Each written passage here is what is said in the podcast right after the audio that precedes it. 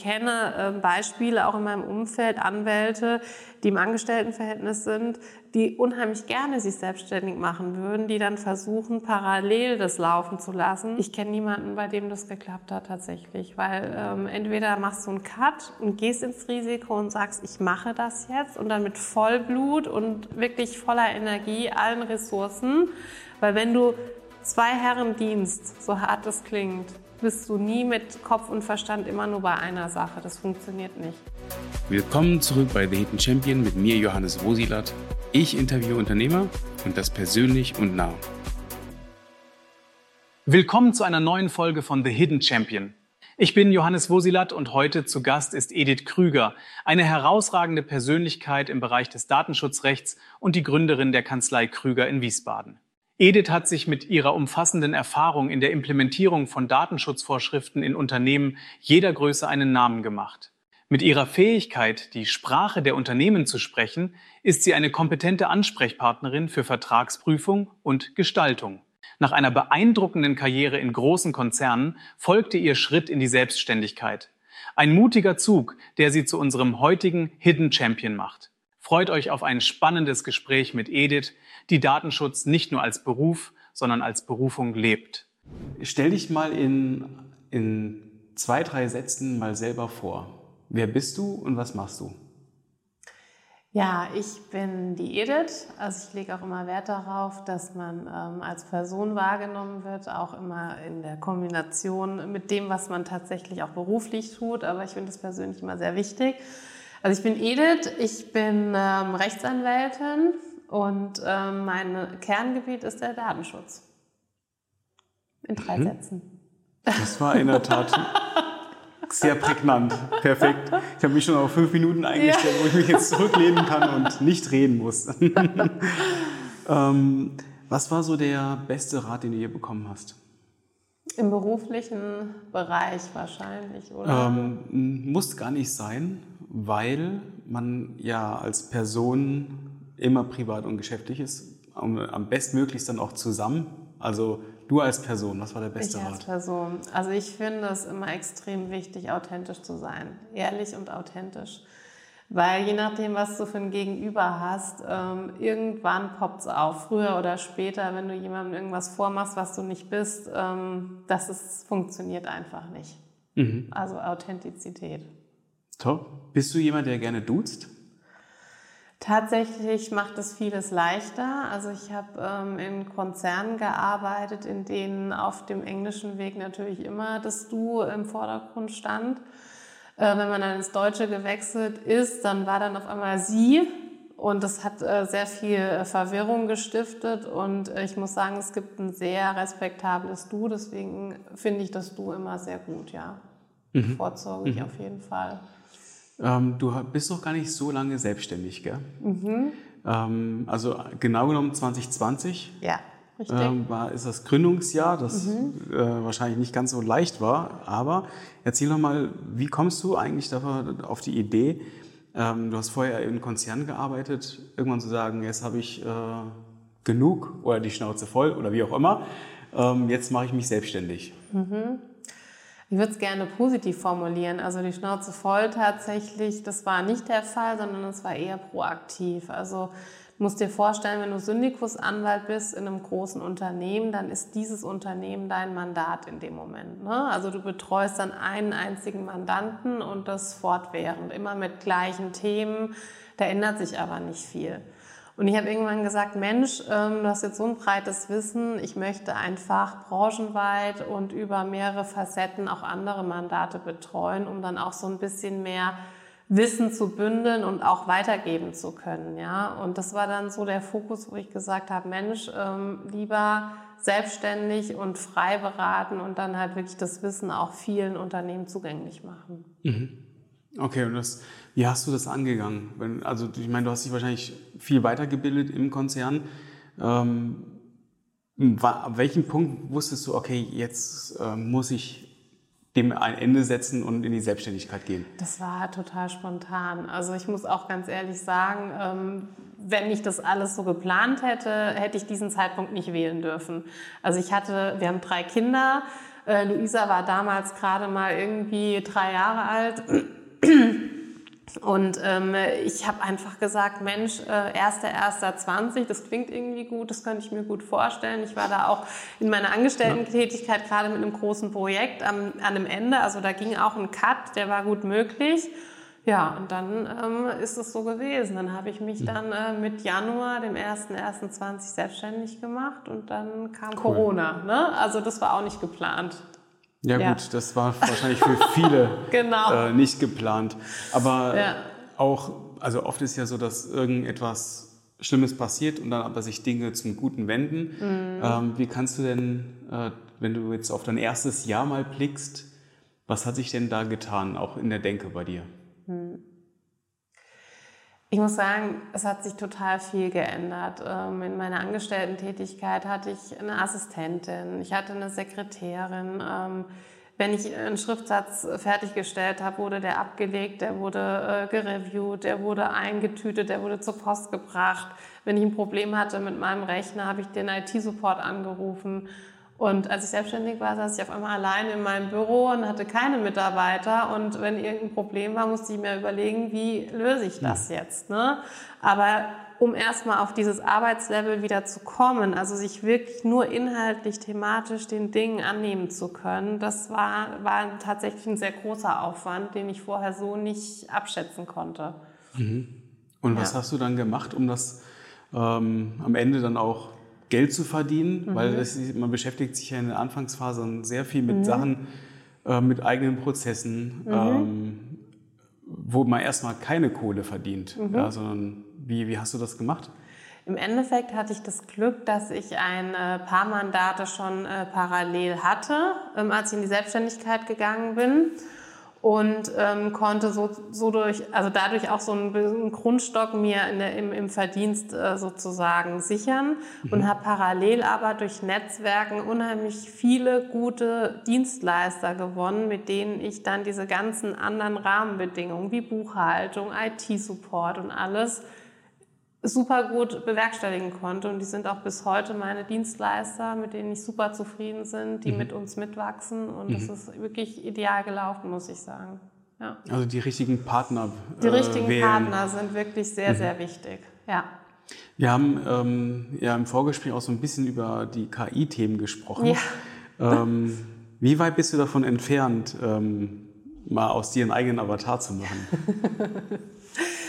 Ja, tatsächlich. Wir haben darüber gesprochen und es ist natürlich ein bisschen befremdlich, das Thema ähm, Avatar. Ähm, ich bin da in einem gewissen Spannungsfeld, habe ich dir auch gesagt. Auf der einen Seite sind wir Datenschutzrechtler und versuchen Datenvermeidung und ein Avatar, der sozusagen dann äh, künstlich ähm, mich als Person generiert und damit Inhalte schafft, die ich natürlich vorgebe, aber wo ich dann irgendwie das Gefühl habe, ich könnte eventuell die Kontrolle verlieren. Ne? Es geht ja nicht mhm. nur darum, was schafft der, was macht der irgendwie mit mir, sondern du kannst Missbrauch betreiben. Ja, du ja. kannst äh, Identitäten fälschen, du kannst Interviewpartner fälschen, du kannst ähm, äh, Geschäftsprozesse dadurch natürlich auch gestalten und ähm, das musst du im Griff haben. Datenschutz ist halt auch immer wieder Kontrolle ausüben mhm. und tatsächlich mhm. auch die Beherrschung darüber zu haben, was du tust. Ja, ob du das mhm. bist oder ein Avatar im Endeffekt. Ja. Und da bewege ich mich im Spannungsfeld, wo ich sage, wo ist Nutzen und wo ist Risiko.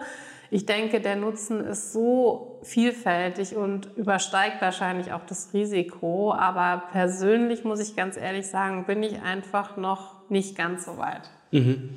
Ja. ja, ich meine, darüber hatten wir auch ein bisschen gesprochen ja. eben gerade. Deswegen habe ich natürlich die Frage jetzt reingebracht.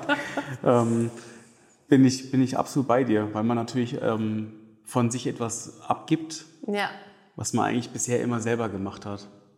Aber irgendwann macht es jeder und dann ist die Hemmschwelle wahrscheinlich dann noch nicht mehr so groß, doch es zu wagen. Das, das ja. Krasse ist, ich habe ähm, mal in einer Veranstaltung gesessen und da wurde quasi auch eine Geschäftsabschlusssituation ähm, über Video sozusagen inszeniert und derjenige, der dann quasi über einen KI-Avatar eingespielt wurde, übers Video, der saß im Publikum und der wusste das gar nicht. Ja? Also im Endeffekt war das täuschend echt nachgestellt äh, mit mhm. Stimme, mhm. mit äh, Person und Mimik, Gestik, dass im Endeffekt da absoluter Missbrauch einfach möglich ist. Ja? Das mhm. muss man halt Stimmt. als ah, Risiko wie, im Hintergrund. Wie hat er reagiert? Haben. Der war total geschockt. Ja. ja. ja. Ich hatte, als ich meinen eigenen Avatar ähm, gesehen habe, dachte ich nur, ach du Scheiße. Mhm. also es war wirklich so, ich habe in dem Moment echt gedacht, krass. Mhm. Einfach krass. Ähm, aber in dem gleichen Moment dachte ich, Boah, irgendwie mhm. aber auch geil. Faszinierend. Ja, ja. weil man auf einmal ähm, Dinge machen kann, die du vorher, also auch meistens aus Zeitmangel heraus, Sachen kreieren kannst, die, ähm, ja, die dann gehen. Du kannst dich einmal in Bestform aufnehmen mhm. ja, und kannst dich dann repub äh, republizieren. Ja, mhm. Was vorher Du bist immer wieder zum Friseur vorher gegangen. Ähm, ich musste mich vorbereiten. Ich musste das immer morgens drehen, weil da die Stimme besser ist als mhm. am Nachmittag. Mhm. Ähm, das sind immer so Feinheiten, die dann ja. den Content, den ich eigentlich für mich brauchte, immer, es war immer dann stressig. Ja. Und deswegen ist an der Stelle immer total jetzt davon befreit und man kann jetzt Inhalte kreieren, die ähm, die abhängig, unabhängig sind von der Topform, von ja. der eigenen Körperform. Ja. Und das, das finde ich halt eben äh, Sehr ressourcenschonend auf jeden Fall auch, ja. Ja, nachhaltig weiß ich nicht. ressourcenschonend auf jeden Fall. Weil nachhaltig, das hat mich auch einer gefragt, sind die Sachen überhaupt nachhaltig? Und ich so, boah, ist eine gute Frage. Mhm. Weiß ich gar nicht, weil ich weiß nicht, wie viele Rechner benötigt werden, um ähm, diese Videos zu generieren. Mhm. Das weiß ich gar nicht, wie viel mhm. Energie das braucht. Aber mhm. Das ist ein anderes Thema. Edith, erzähl ja. doch mal, was war denn eigentlich der beste Rat, den du je bekommen hast? Wenn es den gibt. Ja, tatsächlich, äh, der Mensch ist im Fokus. Alles äh, drumherum ähm, spielt irgendwo mit, aber ähm, egal, was du tust, egal, ähm, äh, was deine Aufgaben sind, ähm, schau, dass du mit den Menschen irgendwie eine Ebene findest, sonst funktioniert es nicht. Mhm. Ja. Also eine, eine emotionale Ebene. Zwischenmenschliche Ebene, ja. genau. Ja. Also dieses Thema, ich komme irgendwo hin und kann ganz genau sagen, ich brauche für diese Aufgabe genau diesen Zeitraum und ich werde genau dieses Ergebnis rausbekommen. Ähm, mhm. Das funktioniert einfach nicht. Und ähm, oft ist es tatsächlich ein zwischenmenschliches Thema. Ne? Mhm. Mhm. Wenn ich irgendwie ein technisches Problem habe weiß genau, ich kann jetzt äh, den Herrn Müller anrufen, der hilft mir sofort und weil ich mit dem eine gute Ebene aufgebaut habe, dann bin ich schneller irgendwie dann äh, an meinem Ergebnis dran, als wenn ich halt irgendwie niemanden habe, der mir helfen kann. Und genauso mhm. aber auch umgekehrt, ne? dass man selber auch verlässlich ist. Gibt es ein Thema, dann weiß ich, ich kann halt die Edith anrufen und die hilft mir dann auch in dem Moment. Also immer dieses gegenseitige Unterstützen, helfen mhm. ist extrem wichtig. Ja, vor allen Dingen, man spürt es ja dann, wenn man es nicht macht. Genau. Ja, weil das kommt schneller zurück. Ja. Ich meine, Karma ist, äh, ja. lassen wir das, ja? ja. Also, Karma ist schnell, ja. ja Und ähm, wenn die richtig. Bindungen da sind, dann, dann kriegt man sehr oft viel, viel mehr, als man eigentlich äh, vorher erwartet genau. hat, zu einer ganz anderen Geschwindigkeit. Genau. Hast du ein Beispiel, wo du gesagt hast, hey, das hat mir echt den Arsch gerettet? Also ich muss ganz ehrlich sagen, so ein richtig ähm, gutes Beispiel ist mir eben gerade auch eingefallen. Und zwar ähm, eine meiner Mitarbeiterinnen, die Christiane, die hat einen Hund. Mhm. Hast du kennengelernt, als du den reingekommen Braun, ne? bist. Genau, ah, ja, der genau. Elken. Und ähm, wenn man mich kennt, weiß man, dass ich total Angst vor Hunden habe. Also ich habe wirklich richtig Angst vor Hunden mhm. und ich habe die Christiane kennengelernt und ähm, wusste, wir werden unheimlich gut zusammenarbeiten können. Hat sich relativ schnell rauskristallisiert, aber sie hat ganz klar gesagt, ich habe eine Bedingung, ich habe einen Hund und den muss ich mitnehmen können, ähm, weil sonst ist er den ganzen Tag allein, das funktioniert nicht. So, dann habe ich mir gedacht, oh je, ich habe so Angst vor Hunden, für mich ist es der Albtraum, wenn hier dauernd ein Hund rumläuft. Ja, was haben wir gemacht? Wir haben es einfach probiert. Und ähm, ich habe weder Angst vor diesem Hund, also Aiken mag mich, er kommt oft zu mir, liegt unter meinem Schreibtisch, aber wahrt die Distanz, also er hat Respekt vor mir, ich habe Respekt vor ihm. Aber es ist ein total netter, schöner Umgang und die Arbeitsatmosphäre ist deutlich gestiegen, muss ich ganz ehrlich sagen, weil Aiken ist ein. Hund, der ist auch hier total angenommen. Und es funktioniert wahnsinnig gut. Und warum habe ich das gemacht? Ich habe das gemacht, weil ich mir einfach gesagt habe, es kann nicht sein, dass das jetzt dazwischen steht, ja, zwischen einer guten und produktiven Arbeitsatmosphäre, weil ich gemerkt habe, für sie gibt es keine andere Lösung. Sie kann nicht anders, sie hat die Verantwortung für das Tier. Und dann habe ich mir überlegt, okay, dann muss ich jetzt aus meiner Komfortzone rausgehen und einfach gucken, wie weit kann ich mich diesem Thema Problem, nähern. will ich es gar nicht nennen, sondern Thema nähern. Wir haben es probiert und wir haben es hinbekommen. Und heute klappt es wunderbar. Ich kann es mir gar nicht mehr vorstellen ohne Aiken, ehrlich gesagt. Ja, okay, und das ist, ist quasi auch eine, eine, eine Frauen, Vertrauensbasis zwischen Mhm. euch beiden. Und du hast viel dafür gemacht. Du bist einen Schritt näher gegangen, obwohl Genau. du Angst hattest vom Hund. Genau, Und Angst ist ja Ja, oftmals ein krasser Gegner. genau. Aber ähm, was ich dafür bekomme, wollte ich jetzt auch nochmal sagen. Also das Mhm. ist wirklich unbedingte Loyalität, Vertrauen und ähm, eine der besten Mitarbeiter, die ich mir wünschen kann. Wirklich. Also Cool. Mhm. das wird zurückgespielt. Wirklich jeden Tag. Wie hast du sie gekriegt? Die Mitarbeiterin, nicht ein Hund? Tatsächlich war sie bei einem Mandanten von mir, Mitarbeiterin, hat aber dieses äh, Jobverhältnis unabhängig von mir dann auch sozusagen beendet und war dann nochmal woanders. Wir waren aber im stetigen Kontakt und ich habe ihr damals schon gesagt, also ich habe vor, mich selbstständig zu machen und irgendwann rufe ich an. Und dann habe ich tatsächlich ein Jahr später angerufen und gesagt, wie sieht's aus? Hast du Bock? Mhm. Cool. Ja, und es war für sie auch ein totales, ähm, ja, ich würde sagen, Szenario, was nicht planbar war. Aber ich war alleine und sie war meine erste Mitarbeiterin. Na, okay. Cool. Aber sie hat anscheinend auch vertraut in mich, sonst wäre sie nicht gekommen, ja.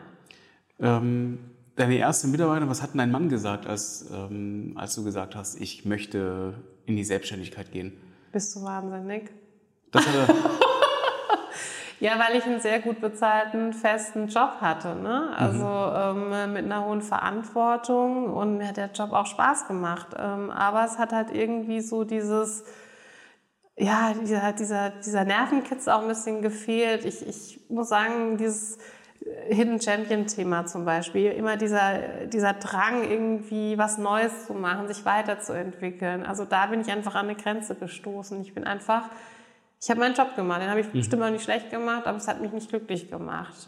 Und äh, mein Mann hat nur gesagt, kannst du da nicht noch vielleicht ein, zwei Jahre warten, bis unsere kleinste Tochter ein bisschen älter ist?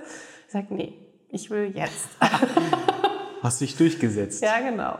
Und was hat er, also wie lange hat es gedauert, bis er sich angefreundet hatte an, an, Ach, an deine relativ Entscheidung? schnell. Okay. Er fand das nämlich auch eigentlich eine total coole Idee und er fördert das auch und will findet das auch nach wie vor total klasse. Er hat nur gesagt, der Zeitpunkt war jetzt vielleicht nicht ganz so glücklich, aber alles Mhm. super.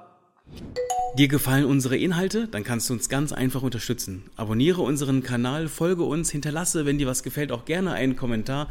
Und wenn du glaubst, dass anderen Menschen dieser Inhalt gefallen könnte, teile den Link. Tausend Dank dafür.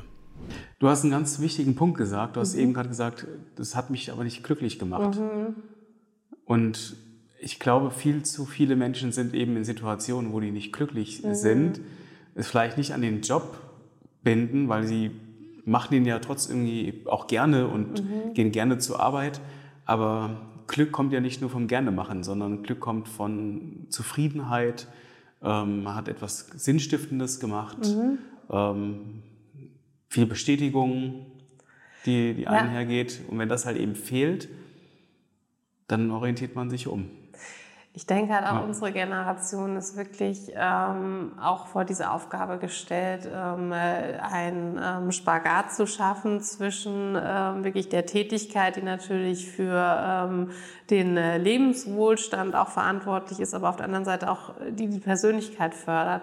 Wenn ich jetzt so meine Eltern angucke zum Beispiel, das sind noch die Generationen, ich habe mein Privatleben und das befriedigt mich und da kann ich mich irgendwie glücklich ausleben und ich habe die Arbeitswelt und das ist irgendwie so ein getrenntes Segment. Und ganz am Anfang mhm. im Interview hast du auch gesagt, als ich dich gefragt habe, meinst du jetzt beruflich oder privat? Und hast du gesagt, das gibt es doch eigentlich gar nicht mehr, weil die Person ist ja irgendwie auch die Person, die sie ist, weil sie diese Arbeit ausführt oder so. Mhm. Ne? Mhm. Und ähm, ich glaube, dass sich das immer mehr vermengt, beziehungsweise dass es halt ähm, nicht mehr zwei Personen gibt. Es gibt nicht den Johannes, der als Arbeitsjohannes sozusagen agiert und es gibt den Johannes, der privat agiert, sondern es gibt immer mehr eine Person, die verschmilzt, wo ja. alles in einem ja. sozusagen auch sich wiederfindet.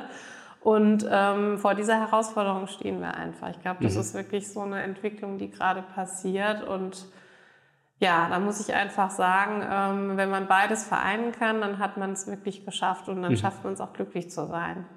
Ja. Und dann zieht auch der Mann mit. Dann zieht auch der Mann mit, genau. Aber ja. dieses Thema Work-Life-Balance, wenn man immer hört, ja, muss ich denn so viel im Privaten machen, dass ich dann den Stress aus dem Job ausgleichen kann. Ich sage immer, bei mir vermischt es sich. Ich habe gar keinen, also auch das jetzt ist für mich auch Spaß und es macht Freude und ähm, natürlich hat es einen beruflichen Einschlag, aber es ist auch wieder so ein, eigentlich ein, ein Thema, wo man ganz klar sagen kann, Beispiel, da vermischt wieder beides miteinander. Ja. Ja, ja. absolut.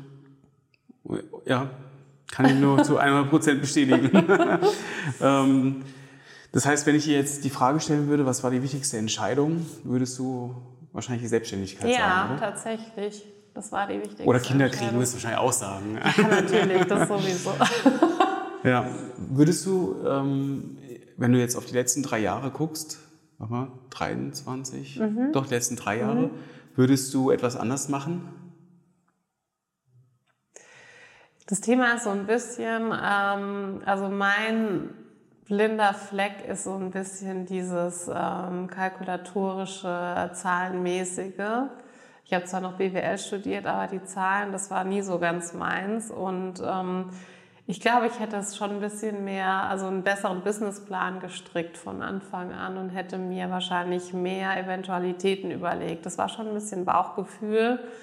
Ähm, was mich zwar in die richtige Richtung gebracht hat, was mich aber Zeit gekostet hat, weil viele Dinge, die ich vorher nicht eingeplant habe, kamen dann halt immer mal wieder zwischen rein und haben mich dann halt oft wieder zum Stolpern gebracht. Ja, also mhm. nicht zum Hinfallen, aber zum Stolpern. Ich dann gedacht habe, das hättest du ja vielleicht ein bisschen früher überlegen können, zeitlich besser einplanen können oder so. Ja. Habe ich sogar ein Gegenbeispiel. Wenn du jetzt die Zeit in mehr Planung gesteckt hättest, mhm. hättest du nicht so schnell entschieden, in die Selbstständigkeit Wahrscheinlich, zu gehen. ja. Und ja. hättest wahrscheinlich dann, oh, das spricht dagegen, wenn ja. das schief geht. Ja. Und wenn dann ne, zu viel Planung, dann nimmt man sich ja auch diese, diese Spontanität, Fre Spontanität Freiheit, ähm, jetzt, jetzt zu entscheiden, genau. weil ich es kann. Mhm. Weil mein Gefühl sagt ja. Mhm. ja. Und wenn man dann zu stark im Kopf ist mhm. und hinterfragt und noch Plan B und C und D, ähm, dann wird das alles langsamer. Ja. Und wahrscheinlich hättest du gesagt, ach komm, ich höre auf meinen Mann, ich fange zwei Jahre später an, ja, in die Selbstständigkeit zu gehen oder so. Ja, ja. Manchmal braucht man auch den, den Mut, einfach die schnelle Bauchentscheidung zu treffen. Auch, mhm. auch wenn es für einen Juristen manchmal wahrscheinlich nicht so natürlich ist, oder? Weil also ich finde, das hast du super gut zusammengefasst und jetzt kann man sich auch überlegen, was mein Mann nämlich für einen Beruf hat. Er ist nämlich tatsächlich ursprünglich aus dem Controlling. Ich wollte gerade sagen, ja. aus den Prozessen wahrscheinlich. Prozessmanager, ja. genau. Ähm, und ähm, du hast vollkommen recht, ja, absolut. Das macht es ja auch aus. Also ich kenne äh, Beispiele auch in meinem Umfeld, Anwälte, die im Angestelltenverhältnis sind, die unheimlich gerne sich selbstständig machen würden, die dann versuchen, parallel das laufen zu lassen. Also ich mache die Angestellten-Tätigkeit, dann nehme ich mir einen Tag die Woche, da treibe ich dann die Kanzlei voran. Ich kenne niemanden, bei dem das geklappt hat tatsächlich, weil mhm. ähm, entweder machst du einen Cut und gehst ins Risiko und sagst, ich mache das jetzt und dann mit Vollblut und wirklich voller Energie, allen Ressourcen, weil wenn du zwei Herren dienst, so hart es klingt, bist du nie mit Kopf und Verstand immer nur bei einer Sache. Das funktioniert nicht. Mhm. Mhm. Also davon bin ich auch fest überzeugt. Deswegen bin ich eigentlich froh, dass ich eben halt nicht gesagt habe, ich mache jetzt hier die Angestellten-Tätigkeit und ähm, habe parallel die Kanzlei mhm. nebenher, wie du schon sagst, mhm. nebenher. Wenn es nicht dein voll Ding ist, wo du ja. alle Aufmerksamkeit reinsteckst und dann nebenher, dann wird das nicht klappen. Wie hast du ähm, die ersten zwei Mandate denn gewonnen? Wie, wie konntest du das so hinkriegen, dass, weil es, es, man hat ja trotzdem ein Risiko. Ne? Man, man, gibt etwas auf, was einen jahrelang mhm. ähm, dahin gebracht hat, wo man jetzt ist mhm. und man verdient sein Geld und es macht ja auch irgendwie trotzdem irgendwie mhm. Freude. Ähm, das legst du ja dann ab startest etwas, was noch keine Zukunft hat, du keine Erfahrungswerte mhm. Hast, wie schaffst du es dann, deine ersten zwei Kunden, die Sicherheit, die du, mhm. wo du ja eigentlich auch herkommst, ähm, die wieder zu erlangen? Mhm. Also die Mandate habe ich tatsächlich über Empfehlungen bekommen. Da ähm, mhm. war eine, ähm, eine Mutter, die sagte, ja Mensch, unsere Kinder sind doch hier in der AWO und die AWO sucht einen Datenschutzbeauftragten. Und so ging es dann quasi los, dass ich dann einfach locker ein paar Themen gemacht habe. Da ging es dann darum, äh, unter welchen Bedingungen dürfen wir Fotos von den Kindern machen, ähm, muss ich da aufklären, brauche ich eine Einwilligung und so. Okay. Und dann habe ich angefangen, da so ähm, in die Richtung mich zu entwickeln und ähm, dann kam auf einmal der Bezirksverband, der deutlich über dem Kreisverband stand. Ähm, und dann hatte ich auf einmal wirklich viel zu tun und habe gemerkt, oh, das ist ja richtig spannend. Und da geht es ja nicht nur äh, um äh, Fotos oder Einwilligungen oder Verträge, sondern geht es auch wirklich um konzeptionelle Projekte. Mhm. Also ähm, wo muss der Datenschutz mit rein, wenn irgendein IT-System aufgebaut wird. Ähm, das war wirklich richtig spannend und so ging es dann los. Ja, mhm. und dann kam ähm, mein heutiges größtes Mandat, die Rhön-Kliniken. Und das äh, war ganz interessant, weil mit dem damaligen Vorstandsvorsitzenden, der mich auch sozusagen für sich äh, als Anwältin eingekauft hat, sind wir heute freundschaftlich verbunden. Ja, mhm. das ist auch wieder die äh, emotionale Bindung. Genau, genau. Er ist von äh, dem Vorstandsvorsitz äh, letztes Jahr zurückgetreten und wir sind aber noch privat befreundet und ähm, haben mhm. im Endeffekt wirklich aus der beruflichen Beziehung sind wir in eine private Beziehung reingekommen. Auch spannend, ja. Mhm. Ja, weil ich meine, es ist ja immer auch People-Business. Ja. ja. Und People-Business ja. ist privat, aber auch Geschäft wiederum. Ja, und wenn man Menschen mag, mit denen man zusammenarbeitet, so wie ich mit dem äh, Tobias super gern zusammenarbeite. Tobias, das war jetzt keine Aufforderung, das wieder rauszukatten. genau. Ist, sondern dann, dann äh, wächst man zusammen. Genau. Und das genau. auf mehreren Ebenen, nicht nur ja. auf, der, auf der wirtschaftlichen Ebene oder Business-Ebene, sondern eben auch auf der privateren genau. Ebene. Genau.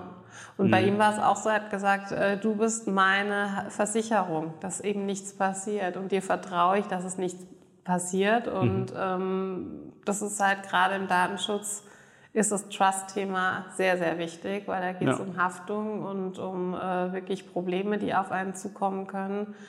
Und da ist es wichtig, dass du jemanden hast, dem du vertrauen kannst. Wie macht man den Datenschutz als Thema sexy? Die Frage steht. Mir, ja. die, die, weil für mich so Datenschutz immer so. Oh. Mhm. Aber ich meine, ich, ich folge dir jetzt ja schon seit ein paar Wochen, Monaten auf, ja. auf LinkedIn und ich finde es eh schon anders, wie du nach außen hin kommunizierst. Ähm, vielleicht ist das auch der Weg, ähm, wie man Themen eben nicht äh, weil ich meine, das Thema an sich ist für einen Außenstehenden wie mir jetzt, der kreativ äh, mhm. äh, ist, so ein Pain-Thema. Ja, also ich habe damit keine positive Verbindung, außer wenn ich das nicht machen würde, dann kann mir irgendeiner ziemlich auf den Sack gehen. Ja. So.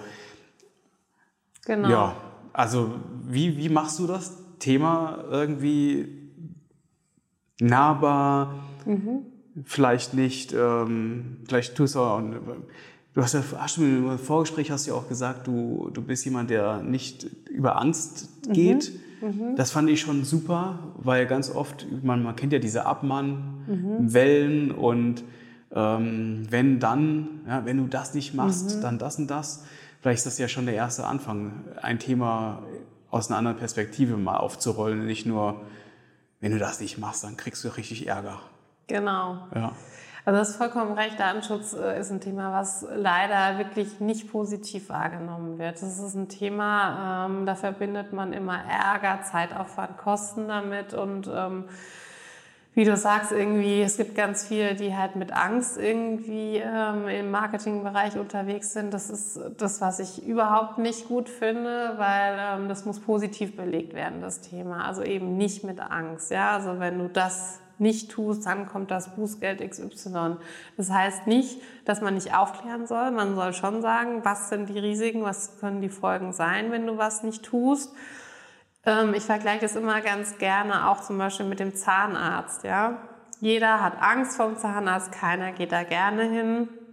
Und ähm, wie kann ich es aber schaffen, ähm, auch so ein Thema wie Zahnhygiene oder, oder Zahnschmerzen oder überhaupt einen Besuch beim Zahnarzt irgendwie ins positive Licht zu rücken. Und das schaffen auch die Zahnärzte interessanterweise, finde ich sehr gut inzwischen, indem sie aufklären. Aufklären und Transparenz schaffen und Mehrwerte bieten. Und das machen wir auch. Wir sagen zum Beispiel ganz klar, wir klären auf, wir informieren, dass eben gar nicht so eine Angstsituation erstmal aufkommt, sondern Du musst versuchen, wirklich deine Mandanten an die Hand zu nehmen und denen irgendwie den Weg zu zeigen. Ja, das einfach aufzuklären, was ist für dich wichtig, worauf solltest du achten. Wenn du das tust, dann passiert dir auch nichts. Gehst du mhm. beim Zahnarzt zur Vorsorge, hast du meistens auch keine Probleme, ja, und hast auch ein gesundes ja, ja. Zahngefühl und fühlst dich einfach gut. Und eine Dienstleistung per se emotional irgendwie ähm, zu belegen, ist kaum möglich und das schaffst du eigentlich wirklich nur, indem du nahbar bist und transparent agierst. Und mhm. das versuchen wir mhm. zum Beispiel mit LinkedIn. Deswegen ist es schön, dass du das wahrnimmst, dass es funktioniert. Mhm.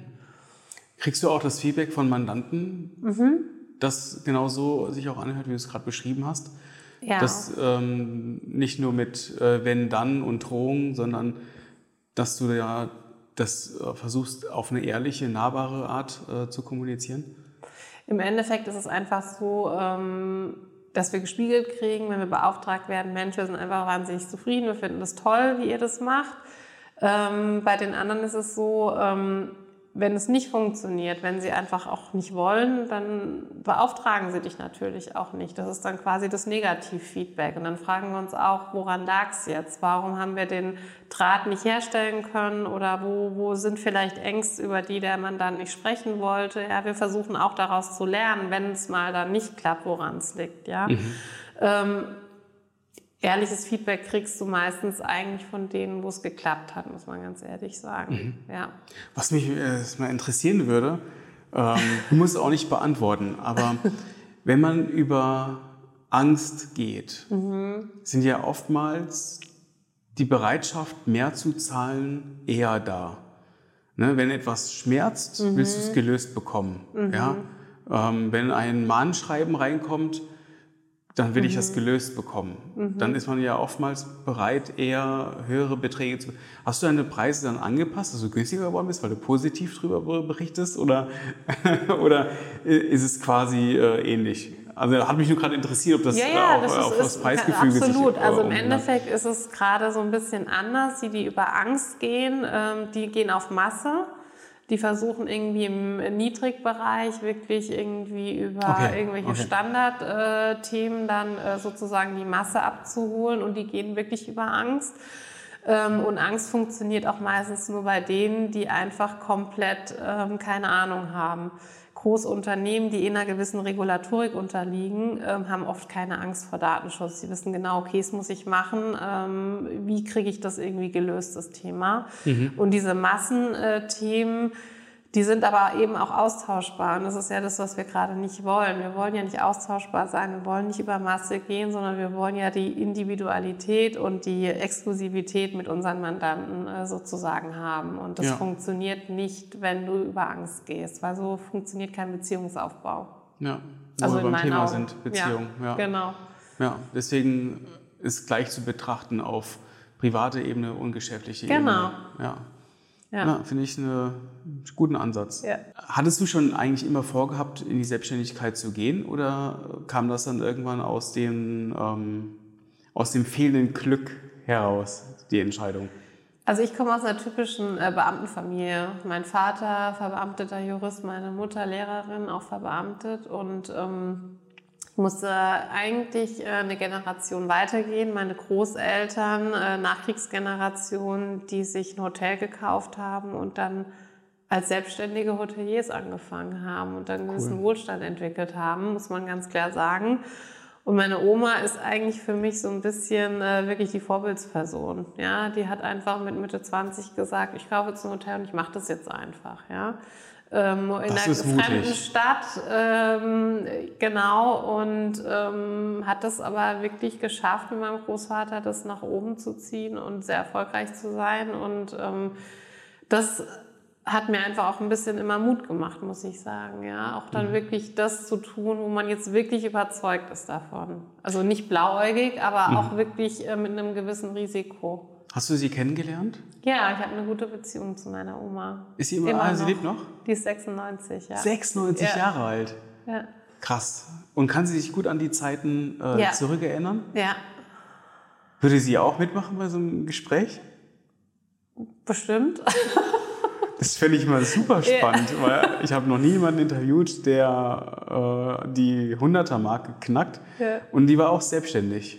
Genau, also die haben im Find. Endeffekt ähm, äh, aus einer großen Bauernfamilie heraus ähm, dann gesagt, wir gehen jetzt in die Großstadt und ähm, haben dann da ihren Weg gemacht, ohne Verwandte, ohne Bekannte, einfach losgelegt. Einfach gemacht. Ja, einfach mal gemacht, ja. Was hast du so äh, mitgenommen, wo du sagst, äh, das, das hat mich irgendwie begeistert, das, ähm, das fand ich stark, wie sie es gemacht hat, irgendetwas? Ja, ähm, sie hatte ja tatsächlich nur Volksschule, also keine höhere Bildung. Das war damals einfach so. Und sie war immer innovativ und hat sich immer auf neue Dinge eingelassen. Also kann jetzt kein konkretes Beispiel nennen, aber einfach, wie sie das Unternehmen dann geführt hat am Schluss, ohne diese Bildung zu haben. Das, was du vielleicht auch marketingmäßig mitgenommen hast im Studium oder so, das gab es da ja alles gar nicht. Und sie hat das aber hinbekommen, wirklich ähm, eine der führenden Hotels in Heidelberg zu sein. Ja? Und sie hat Ach, erkannt, wo, was ist wichtig? Die Lage des Hotels, die Qualität, wie komme ich an, ähm, sage ich mal, Gäste, wie spreche ich mit wem und wie organisiere ich auch gewisse Dinge. Ähm, das hat sie alles selbstständig gemacht. Ja, Finde ich, finde ich, finde ich super. ja, Ja, also ich meine, ich muss auch ehrlich sagen, du sagtest ja eben gerade, was ich im Studium gelernt habe. Und ähm, ja, es gibt eine Basis, aber tatsächlich hat das, was ich heute mache, nichts mit dem Studium zu tun. genau. Weil man entwickelt sich ja gefühlt andauernd weiter. Und ähm, wenn ich jetzt auf die letzten, sagen wir mal, 15 Jahre gucke, war sehr viele Jahre lang die Digitalfotografie ähm, ein einzelner Posten. So, dann kam der Film hinzu. Das hat sich aber lange nicht so entwickelt, sondern das war da und man hat es gemacht und hat sein Geld damit verdient. Und jetzt sind Automatismen an der Tagesordnung. Jetzt fotografiert man tatsächlich öfters mit dem Handy als mit der echten Kamera, ähm, weil es einfach schneller geht Ja. und leichter ist äh, und mit, es auf die Inhalte ankommt, ähm, also auf das Gesagte. Und das war damals im Studium gar nicht so, so nah dran. Da hat man noch mit Stativ, Kamera drauf, überlegt. ja, und heute ist das 1000 Mal schneller. Ähm, und es ändert sich, weil man auf einmal gar nicht mehr so wirklich nur fotografiert, sondern man hat 90 Prozent Themen drumherum, die ähm, quasi, also die Fotografie ist nicht mehr das Hauptding. So, und wenn man jetzt mal 25 Jahre zurückgeht, da war noch, oder doch, 25, 30 Jahre vielleicht, da hat man noch mit analog äh, noch Bilder entwickelt, hat noch äh, zehn Tage drauf gewartet, bis man das Bild in der Hand gehalten hatte. Ne? Also Ja. es war eine, eine ganz andere Zeit und jetzt ist es halt rasend schnell geworden. Und wenn du, ähm, wenn die Fotografen damals, und ich kenne auch ein paar, die nicht mitgezogen haben, die gesagt haben, ich habe mir doch gerade eine analoge Hasselblatt für 50.000 Mark gekauft, ich werde doch jetzt nicht äh, auf so eine digitale Kamera umsteigen. Und tatsächlich, die haben danach keinen Job mehr gehabt. Die dann nicht mitgezogen sind. Ja, und das ändert sich heute auch noch. Wenn du heute nur von der Fotografie leben willst, wird es, glaube ich, in meinen Augen auch schwierig. So, und das lehrt aber leider die Schule noch nicht, Natürlich. Weil- aber warum bist du da, wo du bist? weil du offen bist. Und flexibel. Ja. Offen für Das- Neues und genau. ähm, lernbereit. So ein lebenslanges Genau. Lernen habe ich mir auf die, auf die Brust äh, geschrieben. Also immer nicht aufhören zu denken, sondern immer zu überlegen, was kann ich jetzt noch an dem, was ich kann, noch besser machen. Genau. So. Aber ja. du hast halt dieses Mindset, du hast diese Flexibilität, dich darauf einzulassen. Deine Oma hat das auch und du auch. Ja, ja, Ja. also ich meine, wenn, wenn du das überträgst bei uns, ähm, bei uns ist es auch so, wir haben heute Datenbanken, da sind die aktuellsten Urteile sofort per Klick erreichbar. Wir haben alle ähm, Kommentare, alles, was früher in Kanzleien, du siehst hier nirgendwo Bücherregale. Nee, in der Tat Genau, nicht. Also weil ihr, wir alles digital haben. Wir haben Ja. die beste, sage ich mal, Online-Datenbank ever, die du kaufen kannst oder mieten kannst, weil wir einfach sagen, wir brauchen dieses Material, um halt schnell und qualitativ hochwertig arbeiten zu können. Was aber natürlich auch wieder heißt, dass an uns enorme Anforderungen gestellt werden. Wir müssen in kürzester Zeit die besten Gutachten auf höchstem Level halt äh, schreiben können. Früher sind äh, Juristen teilweise in irgendwelche Bibliotheken noch gefahren und haben sich irgendwelche Seiten kopiert aus irgendwelchen, äh, sage ich mal, NJW-Zeitschriften sind dann wieder in die Kanzlei gefahren und haben das dann ausgewertet und haben gemerkt, ach Mist, jetzt habe ich eine Seite Ja. vergessen und so. Das funktioniert heute nicht mehr. Du brauchst heute alles schnell verfügbar und äh, in einer hohen Qualität und ähm, die Denkleistung, die du erbringen musst, ist auch Wahnsinn. Also das ist schnell die Zusammenhänge verstehen, schnell auswerten können, schnell verstehen, worum geht's hier im Kern. Es läuft alles digital. Mhm. Ja, und zwar schnell. Ja. Ich kenne auch noch äh, eine Kanzlei, da sind da ist ein Raum, das ist eine eigene Bi Bibliothek. Genau. So, Ja. ein Buch gleich dem anderen. Ja. Das sind noch in Farben sortiert Ja. gewesen, in Rot, Blau, Genau. Grün, keine Genau. Mhm. Ahnung, was für äh, was das alles war. Ja. Aber wenn man sich überlegt, man muss da etwas suchen, das kann lange dauern. Ich habe von einem befreundeten Anwalt neulich äh, Fotos gekriegt. Äh, ja, wir lösen jetzt einen Teil unserer Bibliothek auf. Bei euch stehen ja keine Bücher. Wollt ihr die wenigstens so zum Optischen? Und ich so, nee, nee, lass brauchen mal. wir nicht. Genau. Aber weil das noch Hast die Denke ist. Das ist noch so die Denke einfach. Ne? Äh, Ja. Wenn ich in eine Kanzlei komme, müssen da Bücher an der Wand stehen. Ja, Vielleicht wird es ja auch irgendwann wieder teuer, wie diese ähm, Lexia, Lexikas. Wie heißen Ja. diese Enzyklopädie? Enzyklopädie, ja. Ja, die hat man auch damals gekauft, weil man dachte, die wird vom Wert her steigen. Genau. Ja, nicht. Ja, genau. Aber das ist immer Ja. noch in den Köpfen drin. Ich hatte in den, in den 90ern, ähm, hatte ich ein Lexikon, nicht als Buch, sondern als Diskettenformat. Mhm. Das waren so 40 Disketten. Das war völlig verrückt. Und dann musste ich eine Hausarbeit machen Mhm. für die Schule und dann habe ich äh, Disketten durchgearbeitet mit einem Verzeichnis Verrückt. und so. Und das war schon brutalst neu. Ja? Mhm. Damals musstest du in der Tat in die Stadtbibliothek gehen Ja, genau. und die Bücher raussuchen, erstmal finden Ja, erstmal genau wissen, was du eigentlich suchst. Das war das Erste. Und dann loslegen. Mhm. Genau. Ja, das war, da waren die Disketten grandios. Da Ja. konntest du zu Hause die Disketten, heute undenkbar. Ähm, da wird keiner jeder denken, du kommst vom Mond, wenn du sowas Ja. erzählst. Ja. Aber ähm, da hat sich viel getan und da muss man einfach mitmachen. Mhm. Genau. Mitziehen. genau. Was ist so die, die, die größte Challenge für dich in den nächsten Jahren? Was wird sich viel, viel verändern? Ja, ähm, ich glaube, das Thema, äh, was man auch überall mitbekommt, äh, Personal, das ist tatsächlich ein großes Thema, weil bei allen technischen Möglichkeiten, die wir haben, ist es doch extrem wichtig, dass du halt auch gute Mitarbeiter hast. Und ich könnte mir vorstellen, dass es da tatsächlich ähm, Probleme geben könnte. Ja. Also wir haben das hier in der Kanzlei, ähm, dass wir immer sagen, wir ähm, haben Werkstudenten. Und die Isabella, die du jetzt auch kennengelernt hast, die war Werkstudentin, die hat jetzt ihre Bachelorarbeit abgeschlossen und hat jetzt in Vollzeit angefangen. Also das ist das Perfekte, was man sich wünschen kann, dass ein Werkstudent dann auch sich äh, entscheidet für einen selbst als Arbeitgeber. Ähm, Und, und so versuchen wir das auch tatsächlich ähm, zu machen, selbst uns den Nachwuchs so ein bisschen ranzuziehen, weil das Keine ist schon ein Idee. Thema. Ja. Ja, obwohl wir ein gutes, äh, sag ich mal, Themengebiet haben, Datenschutz, das finden viele spannend, Mhm. äh, aber ähm, nichtsdestotrotz ist es doch ähm, einfach schwierig, ja. Kriegst du auch Bewerbungen über LinkedIn? Würde mich noch rein Über interessieren. Internet? Ja. Ja. Über LinkedIn auch? Ja. Ah, das finde ich gut. Ja. Ja. Das funktioniert Dann, gut. dann ähm, daran merkt man ja dann, dass die Kommunikation perfekt Ja. läuft. ja. weil wenn auch hier das Thema Angst im Vordergrund Mhm. stehen würde, wer, wer, wer bewirbt sich denn da drauf? Ja, stimmt, ja. Ja, Also es ist, hat, äh, auf allen Ebenen ist das eine Win-Win-Situation. ja. ja genau. Spannend. Mhm. Ähm, was war dein größter Fehler? Was war mein größter Fehler?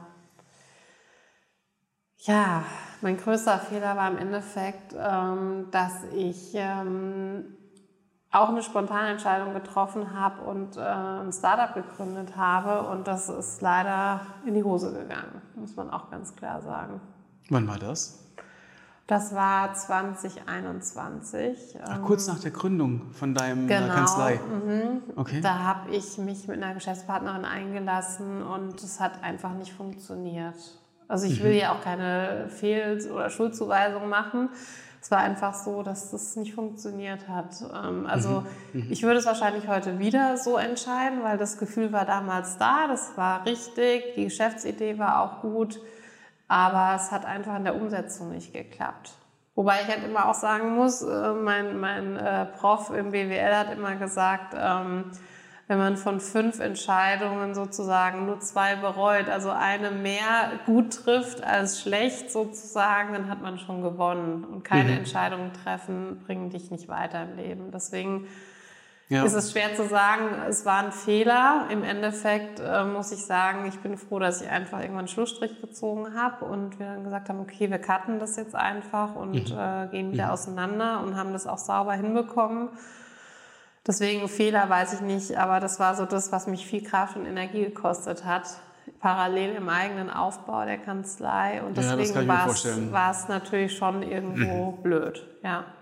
Was war das für ein Startup? Auch im, Im Endeffekt ging es da auch um Datenschutz. Ähm, Das sollte ein Portal werden, äh, Hilfe zur Selbsthilfe für Kleinstunternehmer, die dann quasi mit gewissen Mustern sich selber dann sozusagen helfen können, ohne dann direkt auch auf einen Anwalt zugehen zu müssen, sondern so als First-Level-Support sozusagen. Ah, okay. Mhm. Was glaubst du, an was hat es gescheitert?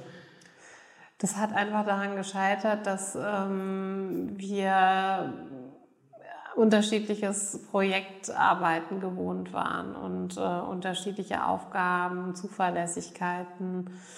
Es hat einfach irgendwie nicht funktioniert. Wahrscheinlich hätten wir einen ähm, Overhead gebraucht, einen Projektcontroller, der uns alle angeleitet hätte, so im Nachhinein. Ja. Ja, ich glaube, das ist, ähm, ist oft so. Ne? Man hat eine, eine Idee, man versucht es auch wieder, wie du vorhin sagtest, nebenbei, neben dem eigentlichen Ja, Geschäft zu machen. Genau, genau. Und ähm, die Idee ist gut, aber ich glaube, das wäre fast, also es wäre auch B2B gewesen, Mhm.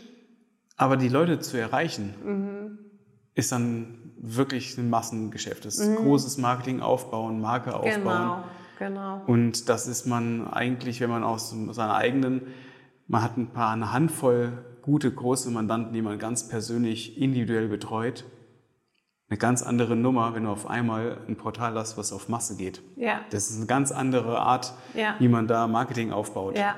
Also du brauchst letzten Endes fürs Erstere, für dein Ding, nicht so ein großes Marketing, Mhm. wie als wenn du, ähm, ich sag mal, deutschlandweit oder deutschsprachig Genau. ein ganzes Portal versuchst als Marke zu platzieren. Ja. Da muss ordentlich Dampf dahinter sein.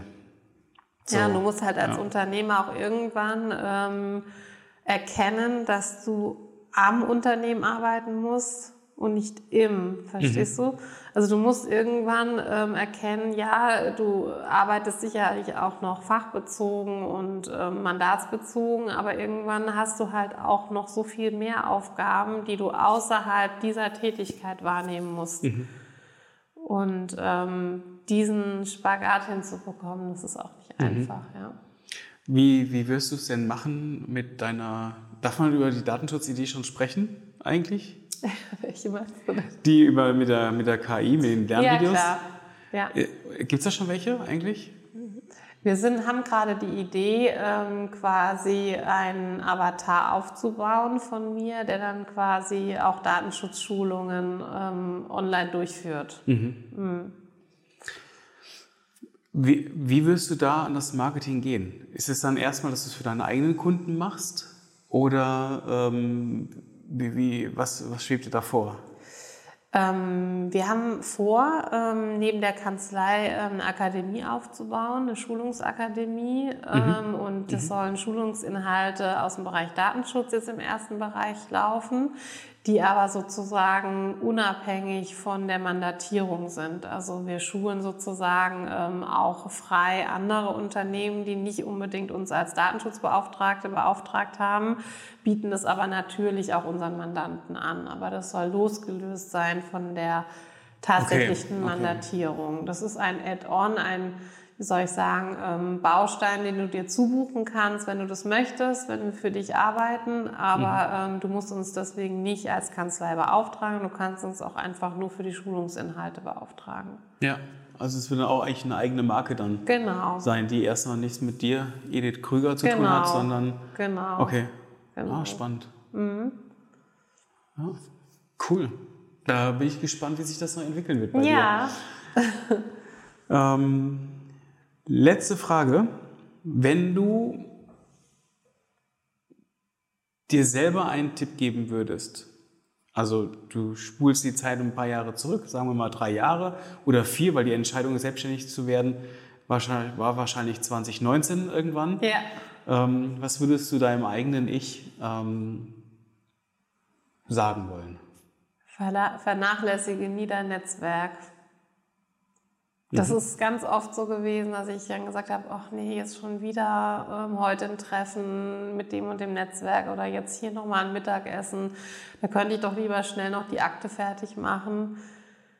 Nein, auf keinen Fall. Mhm. Also man muss sich wirklich ähm, feste Zeiten einplanen und auch ein festes Zeitkontingent wirklich vornehmen, dass ich das einsetze für mein Netzwerken. Und egal, ob ich einen Lunchtermin habe, ob ich einen Abendtermin habe, ob ich ein Telefonat führe. Mhm. Mit einem Telefonat kann man schon so viel ähm, äh, People-Business betreiben, wie du vorhin gesagt hast. Ähm, es ist so viel Mehrwert, als eben mal schnell eine E-Mail zu schreiben, mhm. auch wenn es um einen kleinen Sachverhalt geht. Aber es geht um so viel mehr. Ja, wenn man sich sieht, wenn man sich kennenlernt, wenn man zusammen äh, Mittagessen geht, sich abends mal auf ein Glas Wein trifft es ist so viel mehr. Und ähm, oft habe ich immer gedacht, so, ach ja, jetzt mache ich das mal eben schnell, aber das ist falsch. Also mhm. wichtig ja. ist wirklich dieses Netzwerken, dieses People-Business ähm, und wie gesagt auch sich wirklich ein festes Zeitkontingent vornehmen und nicht denken, das ist ein Add-on, sondern nein, es ist Bestandteil deiner Tätigkeit. Mhm.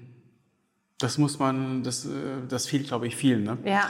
Die fangen an mit irgendeinem Thema, aber das, wie kriege ich Kunden, wie kriege ich dann starke Partner an meiner Seite, die mich auf anderen Ebenen auch unterstützen ja. können. Das ja. ist ähm, super, super wichtig. Ja, genau. Ja, das ist ein guter Tipp. ja, vielen, vielen Dank. Ja, war, war ein sehr spannendes dir. Interview. Und ich bin gespannt, was, äh, was noch so kommen wird bei dir. Ja, ich danke dir. Das war's mal wieder. Vielen Dank, dass du dabei geblieben bist. Besuch uns gerne auch auf unseren Social Media Seiten und vernetze dich mit uns auf LinkedIn unter The Hidden Champion. Neben unseren Interviews posten wir regelmäßig knackige Kurzbeiträge, die dich natürlich auch zum Nachdenken anregen sollen. Lass dich inspirieren und nimm das eine oder andere Thema auch für dich mit. Denn hier gilt, lerne von den Besten und mache nur so viele Fehler wie wirklich notwendig. Kennst du jemanden, den du hier auch gerne mal hören möchtest? Dann schlage ihn uns vor, vielleicht findet sich dein Vorschlag hier bald wieder. Bis zum nächsten Mal, dein Johannes Wosilat von The Hidden Champion. Ciao!